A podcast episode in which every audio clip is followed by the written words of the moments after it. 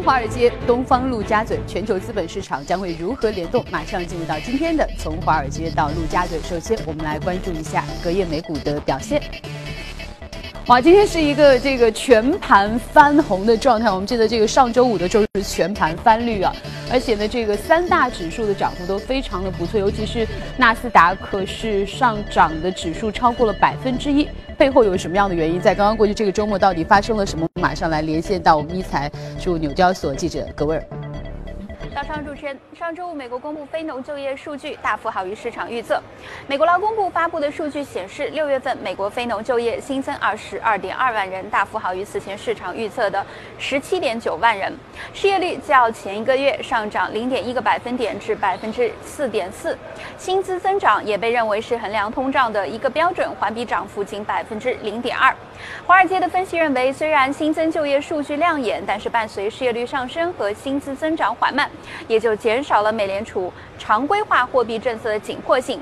美银美林的分析师依然预计，美联储将会在九月开始收缩资产负债表，并在十二月完成年内最后一次加息。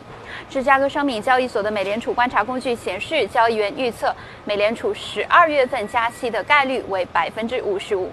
而在这个礼拜呢，包括花旗银行、富国银行和摩根大通等的金融机构都将陆续公布财报，市场也将密切关注。今年以来，有四十只标普五百企业的股票跌幅已经超过百分之二十，其中能源企业和零售企业就占了三十家。前者是由于能源价格的下跌，而后者则是由于传统百货超商不断受到互联网电商的侵蚀。今年以来，梅西百货的跌幅已经达到了百分之三十六。主持人。好的，谢谢维尔。那么我们再看看欧洲的表现。我们看到这个欧洲的三大股指也是有两片翻红了，分别是英国和德国。当然，法国还是有一定的这个呃绿色的迹象啊。背后有什么样的原因？我们来连线到我们一财驻伦敦的记者薛娇。薛娇，你好。好的，主持人，上周五由于隔夜美国科技股走低以及国际原油价格的短线跳水，使得欧洲股市低开低走。此外，早盘时公布的英国五月份工业产出数据明显不及预期，导致英镑对美元汇率持续贬值约百分之零点八，推动富时一百指数出现了小幅的回升，最终创该指数五月份以来的首次单周上涨。午盘时，随着好于预期的美国非农数据的公布，令欧洲股市出现了明显的反转。欧洲斯托克六百指数从数据公布前的下跌百分之零点三五回升至小幅收跌百分之零点零七，报三八零点一八。泛欧金三百指数则下跌百分之零点一二，报幺四九四点四二。此外，值得注意的是，上周欧元区国家国债收益率的持续走高，越来越引发投资者的关注。周五，德国十年期国债的收益率上涨百分之零点三五，达到了二零一六年年初以来的新高。此外，法国、意大利以及西班牙等国国债收益率都出现了明显的上涨。市场人士认为，随着欧洲央行不断释放退出刺激政策的信号，债市的变动可能导致欧美股市的继续走低。主持人。好的，谢谢薛娇。呃，我们发现这个过去的一个周末啊，我们欧洲的各大股指是从全面的翻绿到了大面积翻红，所以说刚刚过去这个周末似乎还不错。那么我们如何来开启全新一周的投资机会？我们坐下来和嘉宾好好聊。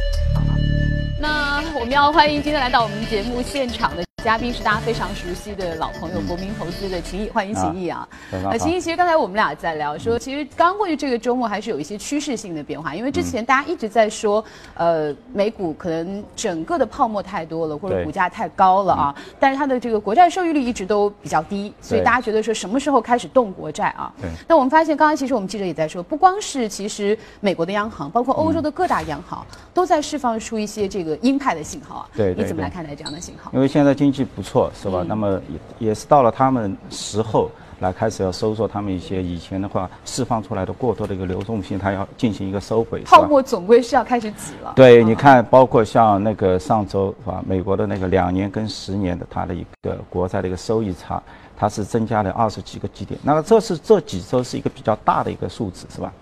那美国是这个样子，包括刚刚说新闻上，它德国、英国、欧整个欧洲都是这个情况。说明呢，那这个时候的话，开始收缩，那经济好，那开始收缩也是很自然的。但我觉得呢，最大的一个就是说，包括对冲基金对这个也是非常舒服的，因为我们看到前几年整个一个 hedge fund 的话，就主动投资管理跟被动之间的话，它是严重刨出被动的，就是做指数化。沃伦巴菲特也说了，OK，你只需要放到那个指数基金里面去，是吧？那业绩也很好，但是呢，现在到了这个时候，就是说央行慢慢的恢复到它原来的一个状态，就是一个收益率，包括你说一个美国的啊，那你。正常的，你回到一个三左右那个水平，那现在还没到，是吧？十年期现在只有两点，昨天是两点三八，是吧？那么正常的话，应该到三的左右的位置。那么在这个时间点的话，那么作为一些全天候的一些对冲基金，他们可能。能够有所动作了，因为接下来的话，就是说股票跟债券不会再是同一个方向在运作，是吧？有可能我们出现就是股票上涨，债券下跌，债券上涨，股票下跌，就是说它会有一一些轮动的，是吧？那这个轮动的现象在过去几年的话越来越少，所以整体的一些 hedge fund 做一些全球宏观的，他们无所作为，是吧？很很难有 很难很难有什么好的一些业绩出来，是吧？所以，所以呢，我从从那个上周的话，看到这么一些积极的一个现象，就是一切都往那个回归到一个正常的一个状态，是吧？那当然，我其实好奇啊，因为刚才你提到，就是说，呃，因为美国其实现在整个经济的基本面是比较向好的，嗯，包括我们看到刚刚上周五的这个数据也是非常的不错啊，推动整个这个呃美股又一轮的这个呃上涨。那欧洲就是它的整个这些呃国家的这个基本面能支撑它这样一个收紧的。状态吗？因为你从整体 MSI 这欧 Europe 的一些指数的一些 PE 值、PS 啊，或者一一一些那个估值的话，其实目前并不是昂贵啊。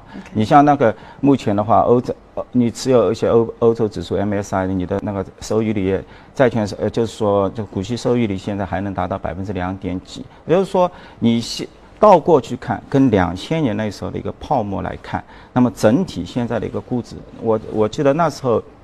MSCI 欧洲的话应该在二十九倍，就是两千年那那一波全球的一个泡资产泡沫的时候。那么我们回到现在二零一七年，那股票同样也是创出了一个新高，但是现在那个 PE 的话基本上是落入到十七八倍、十六七倍左右的一个位置，说明这一个期间的话，它是实实在在的一个业绩的一个增长在推动。那当然跟前几年比，就是说零八零九年的这个比，那么有可能。说这个估值的话有有所上升是吧？但是呢，这个呢是一个双双向的一个驱动，就是说你的估值 P 的 ratio 在提升，但是呢你的业绩增长的也也蛮快的是吧？所以呢，从目前而言的话，就是我们跟以前的泡沫时期相比较，那么目前是相对来说估值还是可以的。为什么大家担忧？只是就是说，现在央行。给市场提供的这个流动性，可能说收就要收。那么在这个状况下的话，有可能大家觉得一个股票进入到一个阶段性的一个高点，我们是不是要有资产要有重新要进行一些轮，呃，就是轮动，是吧？抛售一些资产，兑现一些兑现一些利润，是吧？啊，你刚刚说到这个资产轮动啊，就大家最近关注，包括这个巴菲特最近有一些这个动作啊。对，你看他之前是把 IBM。很多都抛掉了，对。但是他最近收了一家，就或者说准备要收的这家电力的这个公司啊。而且我关注一下很有趣，因为这家电力公司它是在德州嘛，它其实掌控了整个这个德州它的居民的整个的用电，所以之前其实已经有两家都想去收，而且呢价格都比巴菲特还要高，对。但是都被拒绝了，而且是被这个德州的政府拒绝了啊，说是会影响这个公众的利益。那你觉得巴菲特这一次他能收购成功吗？然后他收购背后的原因是什么？呃，我觉得它可能性还是非常大的，因为在这之前，其实我们去看它的年报，它买了这家公司的一些，就是说无担保的一些债券，高级债券。那么这个债券的话，在它年报中，它也承认了它是一个失败的，它投了二十亿美金，啊，二十亿美金，二十亿美金，到这家公司的债券里面。对，在之前，那么在之前呢，因为这个 TXU 啊，就是它。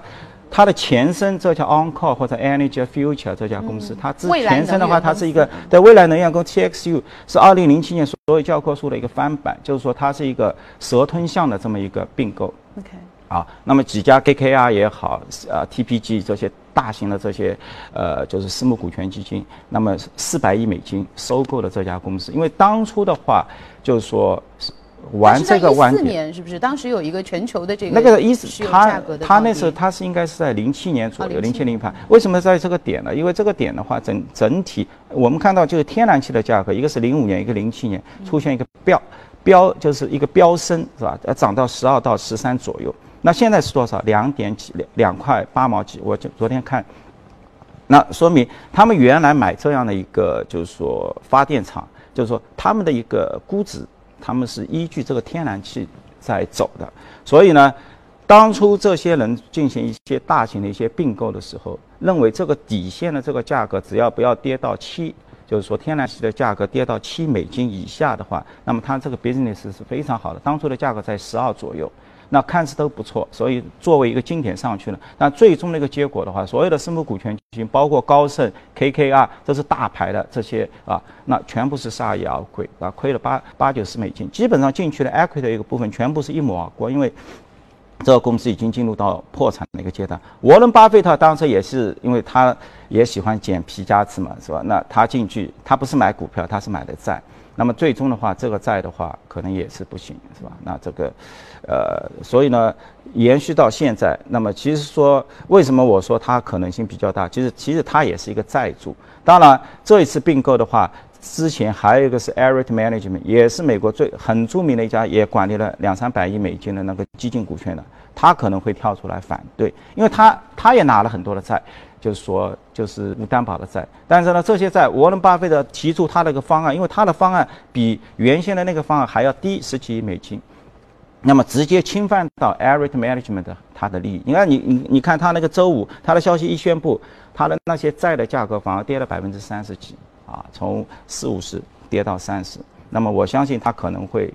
呃，就是跳出来反对，但是呢，监管层的话很难去给一个私募股权基金，因为你说巴菲特他在电力方面，在美国那可是就是他是有一定的权威的，是吧？就是说，而是而且他的那个 credibility 名誉各方面非常好，我相信政府不会就给到一个基股权基金去让他去运作这么大的一个企业，是吧？而且你看沃伦巴菲特这个电力企业，在去年年报的时候，他大概是。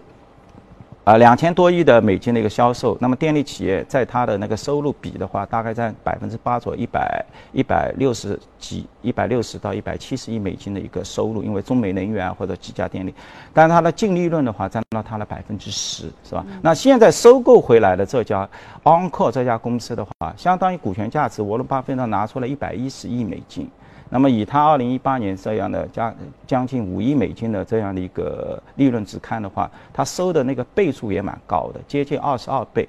那么现在同行，就是现在美国的这个独立发电厂同行，相当于就是说受管制的这些企业，大概在十八倍左右。所以我觉得巴菲特提供的这个报价也是很有吸引力的，相信监管层他也会看到，他已经是提出了提出了比同行更高的一个估值，是吧？应该可能性。对他也可，而且对沃伦巴菲特自身的好处是，他的现金太多了，是吧？目前账上的话有六百多亿美金，大型的，就是并购一直没有出现，所以所有的投资人都很焦急。因为你看，整体巴菲特他过去十年、十五年整个一个业绩的一个推升，百分之六十都是来自于他的那个并购的一个业务，是吧？就是说。包括我对我们中国企业也说，你就是说你要做大，你一定是靠并购。那内生式的增长加上并购，对沃伦巴菲特六十都是来自于并购，所以他每一年都需要有一些百亿级别的对他的现金的资产，百亿级别的一些并购。那么现在这块资产，而且是 on call 的话，它是一个受管制的，就是所所谓受管制的话，它不随行就市的，就是说，但是收益率是有一定的保护的，百分之六。呃，一般就是百分之六到七，百分之七之间。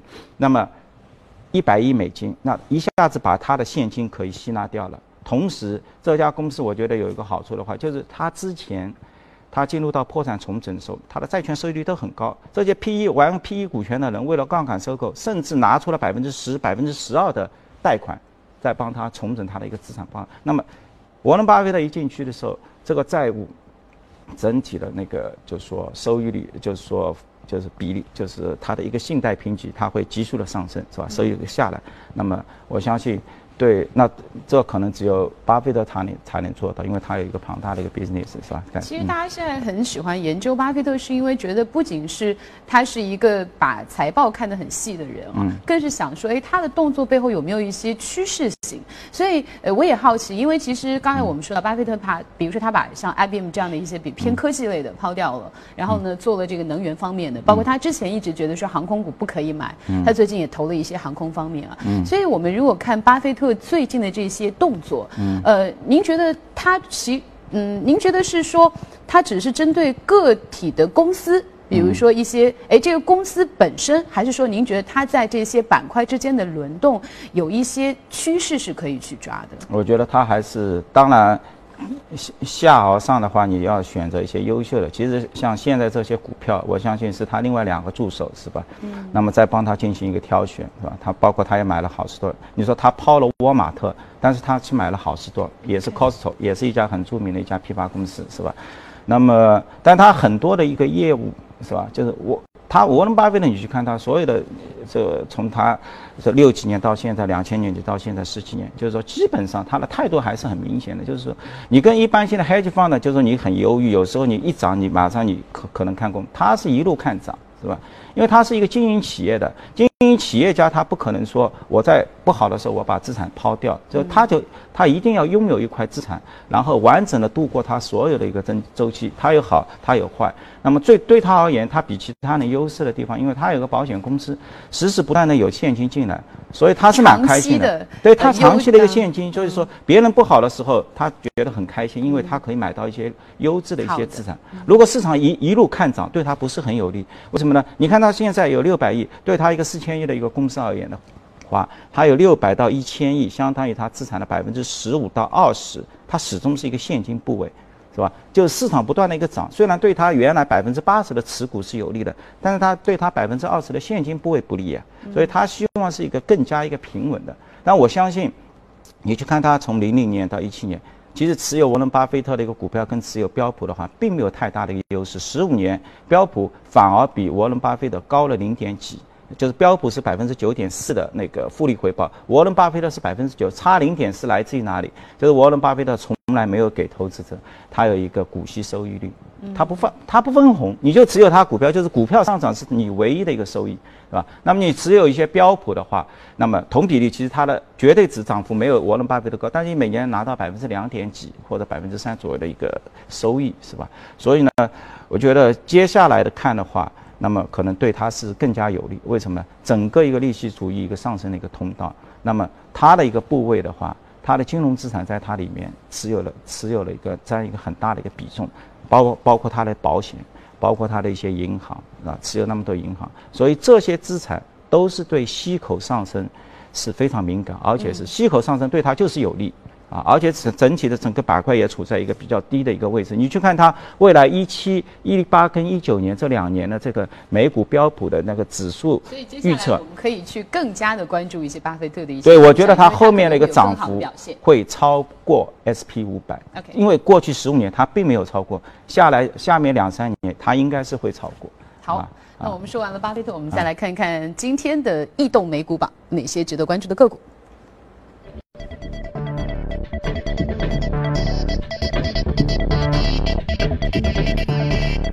天呢，我们要来说说这个百胜中国啊。我们看到这个上涨了百分之六点七八，表现非常的不错啊。呃，其实说到这个百胜中国，因为我们大家都非常的熟悉，有的时候我们经常说一些美股，可能大家不一定非常了解。但是百胜中国跟我们的生活太相关了，我们的肯德基啊，我们的这个必胜客啊，对，呃，都是百胜中国，而且它是很很特别，它是这个独立，它是脱离了百胜，独立跑到这个。纽交所去上市了，对啊，那呃这次的这个上涨背后的原因是什么？因为这周五是上涨的，是吧？但是我们看到它周四就是它前一天它下跌了百分之十二，OK，就就它出了一个二季度的一个报告，是吧？那这个报告的话，其实就我们而言的话，觉得还不错，是吧？所有的都是在上涨，但是呢，市场对它有一块业务就是必胜客，嗯，那它是一个平平业绩反应平，就是没有增长。大家是有一个比较紧张，因为这一块业务在它之前 IPO 上市的时候，一直是作为管理层非常看重的一块，是吧？而且采取了大量的一些措施去改变。但是呢，我们看到在周二，呃，在那个就是二季度的话，它还是平平，就就是说，它有客流量有上升，但是呢，tick size 的话它是下降的，就是每每客单的这个单价是下降的。那说明它的新品，包括它的涨价。它并没有体现出来，那说那大家投资人是有点担心的，所以我觉得也是蛮离谱的。周四的话，它那天开出来之前一天是四十亿美金，一下子就三十六、三十五到三十六之间，是吧？那么隔了一天，那么到了周五，那么可能市场投资人又回过来，又比较投资人去吃了一顿必胜客，然后觉得他也挺不容易的，还得 给它涨回去一点啊。因为因为怎么讲呢？就是说，毕竟。它靠近中国是吧？而且它整体就是它的一个 business 在发生一个很大的变化。我个人感觉，我去看了一下它的一个季报是吧？你去看它的营收，其实并不是，因为这个业务已经是蛮平稳了是吧？就是说，呃，但是呢，它的新开店。每年还在开，现在有七千多家，中间有四千九百家店，它现在都提供了那个配送的服务、送餐的一个服务。而且你去看它里面的这个送餐业务比重越占越大，现在是百分之十，之前一年百分之六点几八，所以这一块业务的话，就是它不占用地方。那么你想，这百胜中国它在全国开七千多家加盟店，而且都是基本上都是在黄金或者地铁沿线，相对来说物业价格都是会比较高的，是吧？但是呢，如果它那个 business 慢慢的往这个送餐上面，这个占比越来越大的话，那么它接下来一个动作肯定是把它的这个经营场地缩小，因为它原来可或许会很大。第二，因为现在大量的搞送餐了嘛，那么我不需要那么大的地方，那么对它的一块租金。这一块是很好的，因为你想这个连锁企业，你看它一年七十亿美金，六六十八亿到七六十九亿的一个收入，光这个租金加水电这一块收入，平时稳定在二十到二十二亿美金之间，要占到它比重的百分之三十几。那么这一块的业务如果有所提升，那么现在我们依赖于这些电商，京东啊，或者是就是说阿里巴巴，那么。大量的实体店可能现在都不好，那么这个商业地产的一个价格趋势大家都非常明了，是吧？很多 shopping mall 这个它价格会下去，那么对百盛这种企业的话，它是比较有利的，因为它有更加的一个 bargain 的一个能力，是吧？同时，它自身的业务在收缩，它不光我可以给你拔给同时我可以把店面越开越小，所以在这一块二十亿美金的这一块租金这一块里面，它有一个很大的一个提升的一个空间。所以我觉得投资者或许他们后面马上会看到这一些转变，就是在 top line 它增长比较平缓的时候，它的那个净净资产收益率、它的利润率它会不断上升。因为现在的话，它已经是提到十五点八，比上年度它是上升了百分之两点七。你想，对于一个食品行业，啊，就是说一个餐饮行业利润增加一个 percent，它是非常非常好的。其实你提到这个，我也关注了，因为我发现，呃，他也特别在这个呃这个报告当中谈到说，他其实收购了一家现在其实在我们生活当中用的还比较多的一个外卖的平台。对。所以他希望把这个平台，然后呢，可以和他的这个必胜客的这个宅急送啊，可以联合在一起。对。那更多的把这个外卖的业务给给推出来，就像你说的，他可以去在他的这个实体的店面的成本上可以有很大的这个节约。对，包括它像就是说，比我们现在中国在电子支付这个领域，绝对是超越美国的，是吧？你就现在你看到整个一个在商店，我们进行。微信或者支付宝支付要百分之四十，那么基本上就是无纸化现金了，这个效率也是非常高的，对他这种企业是吧？所以我们也期待的看到啊，就是我们中国本土啊所衍生出的这样的一个更发达的外卖、更好的支付，maybe 可以给一些呃国际的这种连锁的餐饮企业，给他的这种业务模式带来一些有趣的趋势性的改变哈。好，那我们这个时间呢，先聊到这里，我们稍事休息，一会儿回来。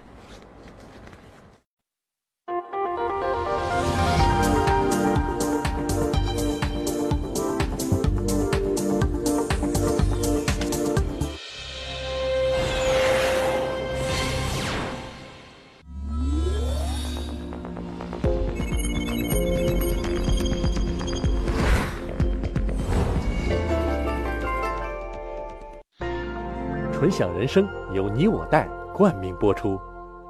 越懂得欣赏，越被人们欣赏；越懂得放下，越收获的更多。从仰视到平视，从精彩到多彩，商业大有可观，商业大有可观，生活小艺精彩，生活小艺精彩，敬请关注。每周日晚八点第一财经，我的纯享人生，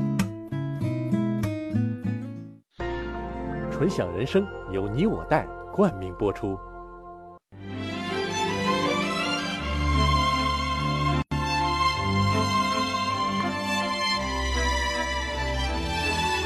跨越三个世纪的经典，《老凤祥》。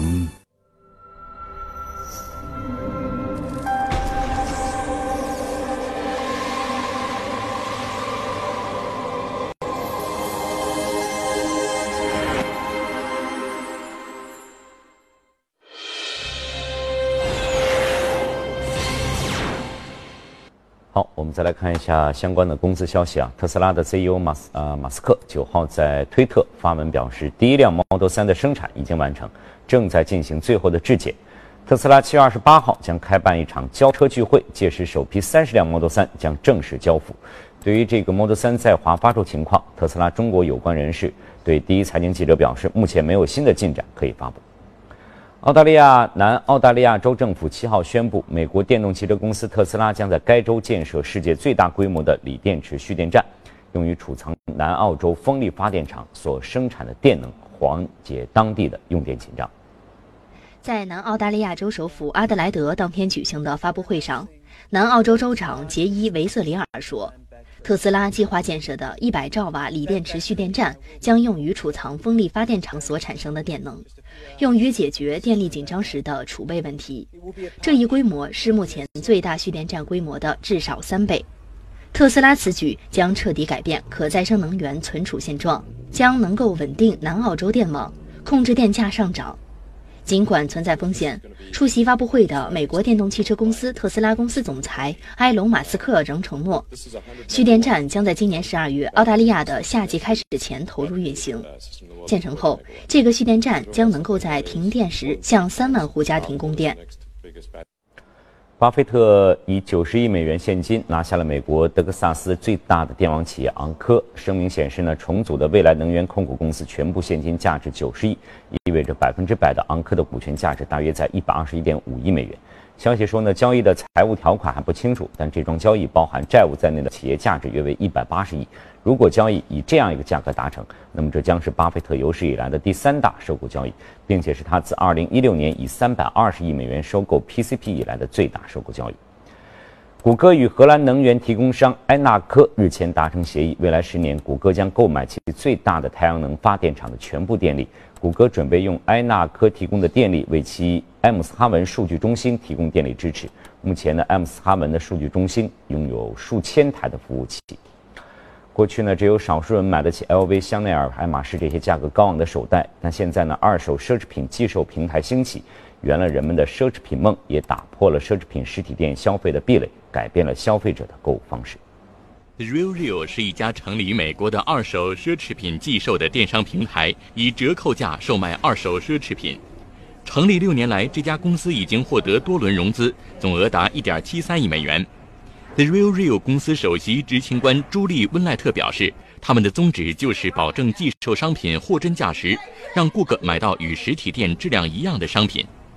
温赖特还表示，二手奢侈品寄售是一个新市场，在他们的客户群中，很多卖家从未在电商平台委托别人转卖过自己用过的东西，而一些买家也表示从未在电商平台买过二手奢侈品商品。绿能宝公司接受纳斯达克的摘牌决议。此前呢，绿能宝未能向纳斯达克交易所提交一六年财呃财年的报告。绿能宝股价上周五收盘重挫百分之十三点六，是在零点五七八美元每股。好，这里是正在直播的财经早班车，以下进入我们今天的美股放大镜。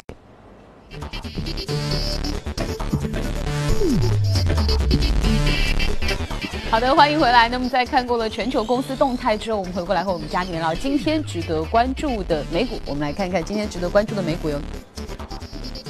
是波音啊，这个其实刚才我们俩在聊说，其实今年啊，就大家好像挺关注天上飞的东西的。对。这个前段时间我们中国的这个自己的这个飞机起飞的时候，我们全中国人民也都在关注，我们特别都做了直播。那今天其实你特别会把波音拿出来聊，是因为你发现它背后有哪些趋势性的动向？因为它尤其对投资人而言，是吧？你要找一块比较稳定的一块资产，是吧？它今年整个波音。就像一个绝对收益的股票，它走得非常稳健，百分之三十，而且很少有回调，是吧？呃，就是说未来的话，整个一个趋势在航空的话，也是一个黄金十年，是吧？就是说你可以看得到，就是说整个一个飞机未来十年三万亿美金跑不掉，是吧？接下来它一个就是说军工啊，两万多亿，包括它的防就是防卫，对吧？包括它两万多亿美元潜在的，就是说在一个商用的一个服务类。方面是吧？所以波音处在一个非常好的一个位置。然后的话，它自身的一个营运效率也在不断的一个提升。就是说，现在你去看它，它是一个一千亿美金左右的一个 business 是吧？那么占比它最多的是波音七三七，就是说，所以它它的利润率的提升就是靠七三七。当然，现在七八七也在做。二季度它现在报出来，七八七它呃就是说交付。就是说，用户有三十几家，是吧？那么七三七的话是它的一个重点，而且它七三七的话，现在到二零一七年，就是说三季度它可以达到四十七，那么到一九年呢，它可以达到五十七。那么就是说，整个一个波音公司为自己做好准备，就是说全年交付能够有望能够达到八百到九百架次的一个飞机。所以呢，这个就是说它未来几年就是需求在，但是呢。你企业要解决这一个营运效率的问题，你怎么给拿出更多的一个飞机，是吧？那么，而且军工，美国在军工领域的话，它是非常有优势的。特朗普上台之后，不断的也是为他们去揽这个生意，到中东啊各处揽京东。但是你可以看到，对，像现在波音它百分之三十来自于它这个军工这一个板块，这个板块就是说它卖给海外投资者的。基本上，它的一个先进程度，武器的先进程度要比美国要弱一代到两代之间。所以呢，这都是它在一些，就是说相对来说，它的一些平台过去的一些制造平台上面去生产这些武器，那么这个成本是非常低的，所以利润率也非常高。我们就看它整个一个军工飞机的板块，它只有八点五。是吧？但到了军工，它有百分之十三，十二点五到十三之间，说明它这个利润是蛮高的。那么接下去，如果随着这一块业务不断的一个提升的话，那么它的利润率会越来越大。同时，我们看到就就一个资本支出的一个问题了，是吧？我们刚才以前半导体行业这个资本支出是很大的，像像我们前几天谈到中芯半导体一年三十亿，但它的资本收一年也要二十亿二十亿美金，非常大。但是你像那个波音这种公司啊，就我们想到了一个航空公司很巨大，它应该资本开支也是很厉害的，但是实际上它一年只有二十七亿美金，不高。那么占一千亿美金的一个一年的一个收入，但资本支出只有二十七亿，百分之两点几资本支出，说明它是非常有效率的，好吧？那么在未来的话，也是可以给投资者带来回报。同时，我们看到那个波音是吧？过去五年，它一个股息加上一个股票的一个回购。五年之内，它返还给投资者是三百三十亿美金，那么占到它现在市值的百分之三十六，所以它也很靠谱，是吧？有增长，大方的，呃，对，有 有增长，靠谱还大方，对，它也给你回报，股息外加股票回扣，那么股票回扣的话，股价可以上升，是吧？所以我觉得这一系列的话，那么可以推升。我甚至看到周五的话，摩根三利给给出它一个长期目标价是在四百美金，是吧？现在是两百多。当然是长期啊，不是说马上能够实现，对吧？说说明就是说机构投资者也对它的后面的一个蓝图，它的一个是比较看好。嗯啊，对。听到这个，我有一个感受，我觉得最近呢，我们今年说的比较多，车说的比较多，然后呢，这个飞机说的也比较多啊。嗯。那刚才听完对于波音的分析，好像感觉最近这个天上飞的似乎要比地上跑的还要靠谱。这是一个未来的一个趋势，因为伊隆马斯克说，我只要把那个人带到火星，现在成本可以做到五十万美金。嗯。所以我觉得这是一个很大的一个 business，就是说，是吧？就是说在十几年内。这个航空就人人类的梦想一定是离开地球引力，逃出地球外面嘛？这肯定是一个大生意啊！对，好的，呃，我觉得飞得高，而且还要飞得稳啊，才能让我们投资者放心。好了，那我们这段呢，先交流到这里，把时间再交还给李欣。呃，日前呢，《人类简史》《未来简史》的作者尤瓦尔·赫拉利在上海接受了第一财经的专访。对于时下热门的人工智能，他表示必须区别智能和意识。计算机虽然在智能上会超越人类，但是它没有意识，在中长期内只会为人类所用。The first time I saw paintings and poems created by artificial intelligence, I felt both shocked and depressed. Does this mean that humanity's and art's essence of human civilization will gradually degenerate in the future? It's going to change because um, many things that people thought are uniquely human, only humans can do it, and computers will never be able to do it. Now we realize, oh, computers are actually uh, capable, even better than humans. So we thought that uh, computers can't drive cars, and now they can drive cars. We thought they can't defeat humans in chess or Go, and now they are better than humans in chess and Go. And like the last line of defense is art and creativity. And people said computers will never be able to create art and to be creative. But this isn't true. Uh, computers are becoming better in some respects than humans, even when it comes to artistic creation and to creativity in general.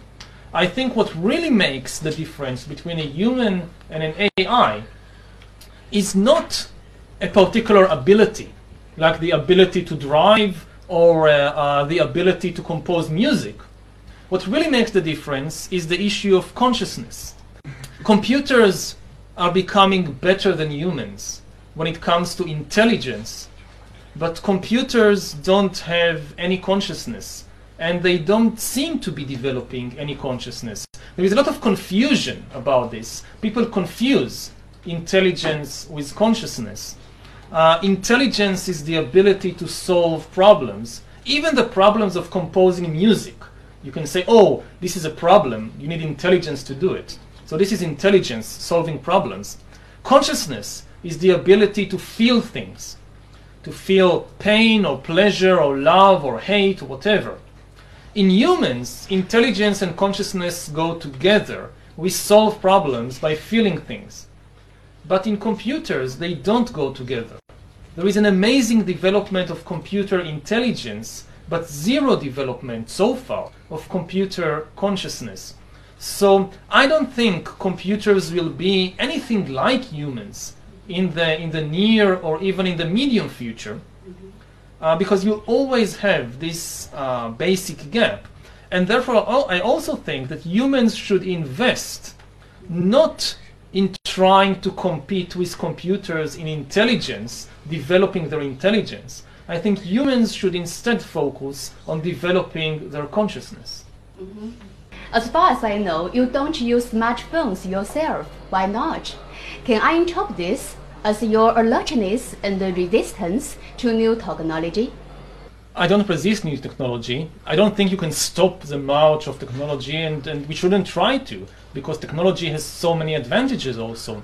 But I think we should control technology and use it for our purposes instead of being controlled by it and being used by it for its purposes. And um, for me as a scholar, one of the dangers now is that people are flooded with too much information. Uh, and they don't have the peace and quiet and time to tell the difference between what is important, what is unimportant, and to take all the information and make a meaningful picture of the world out of it.